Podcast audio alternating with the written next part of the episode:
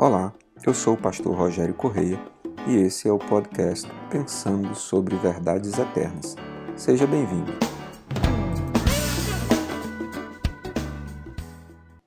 Um dos maiores desafios da vida cristã que é proposto pelo apóstolo Paulo, basicamente em todo o livro, em toda a carta de Efésios, é ter um pensamento renovado e parecido com o pensamento de Cristo. O que marca a vida de todo aquele que decide ser seguidor do Senhor Jesus é procurar viver da maneira que ele viveu e, mais do que isso, procurar ter uma estrutura de pensamento que seja semelhante à de Jesus. Sobre isso, Efésios capítulo 4, versos de 21 a 32, o apóstolo Paulo nos diz o seguinte: De fato, vocês ouviram falar dele e nele foram ensinados de acordo com a verdade que está em Jesus. Quanto à antiga maneira de viver, vocês foram ensinados a despir-se do velho homem que se corrompe por desejos enganosos, a serem renovados no modo de pensar e a revestir-se do novo homem, criado para ser semelhante a Deus em justiça e em santidade provenientes da verdade. Portanto, cada um de vocês deve abandonar a mentira e falar a verdade com seu próximo, pois todos somos membros de um mesmo corpo. Quando vocês ficarem irados, não pequem, apaziguem a sua ira antes que o sol se ponha, e não deem lugar ao diabo. O que furtava, não furte mais, antes trabalhe fazendo algo de útil com as mãos, para que tenha o que repartir com quem tiver, estiver em necessidade. Nenhuma palavra torpe saia da boca de vocês, mas apenas a que for útil para edificar os outros conforme a necessidade, para que conceda graça aos que a ouvem.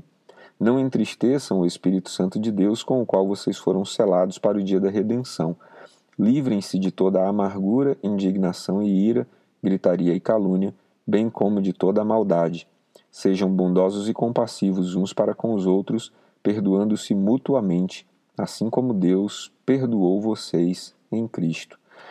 Muito bem, o apóstolo Paulo então nos propõe um estilo de vida diferente, um sistema novo para a nossa mente, em que não somos mais conduzidos pela antiga maneira ou pela maneira com que estivemos acostumados a guiar as nossas vidas e as nossas decisões por toda a nossa vida, baseando-nos na nossa própria vontade, baseando-nos no nosso próprio bem-estar, ou às vezes até em princípios que são meramente humanos.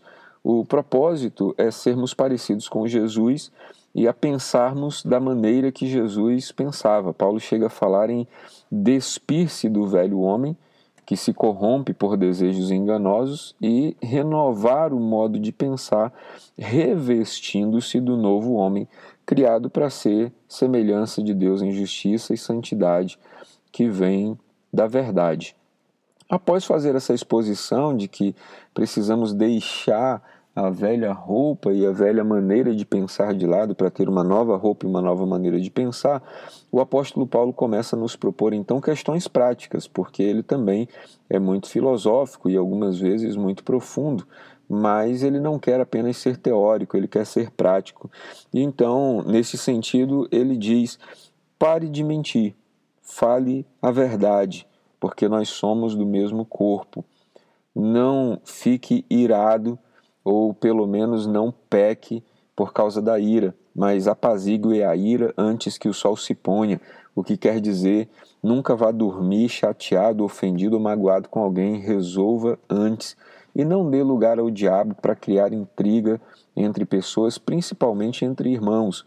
Ele diz: não furte mais, mas procure trabalhar, fazer algo útil com as suas mãos, com as suas habilidades e até chegar ao ponto de repartir com quem tem necessidade.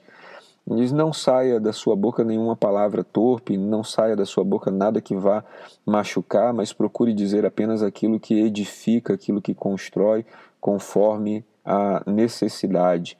Não entristeça o Espírito Santo de Deus, ah, porque é Ele quem nos dá salvação, é Ele quem nos cela e nos garante na eternidade.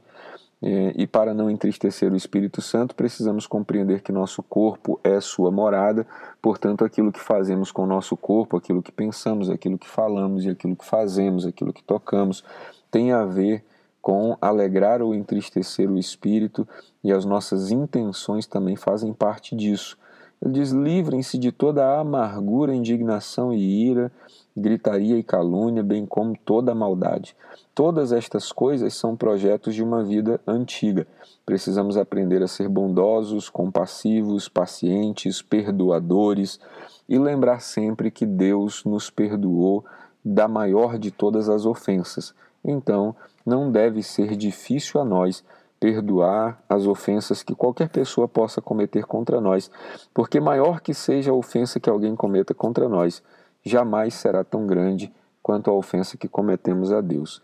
Nesse sentido, nós somos convidados a renovar o modo de pensar para parecermos com Jesus.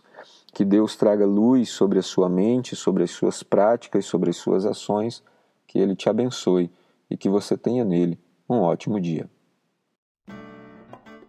Ficou com dúvidas ou quer sugerir temas para o nosso podcast Pensando sobre Verdades Eternas?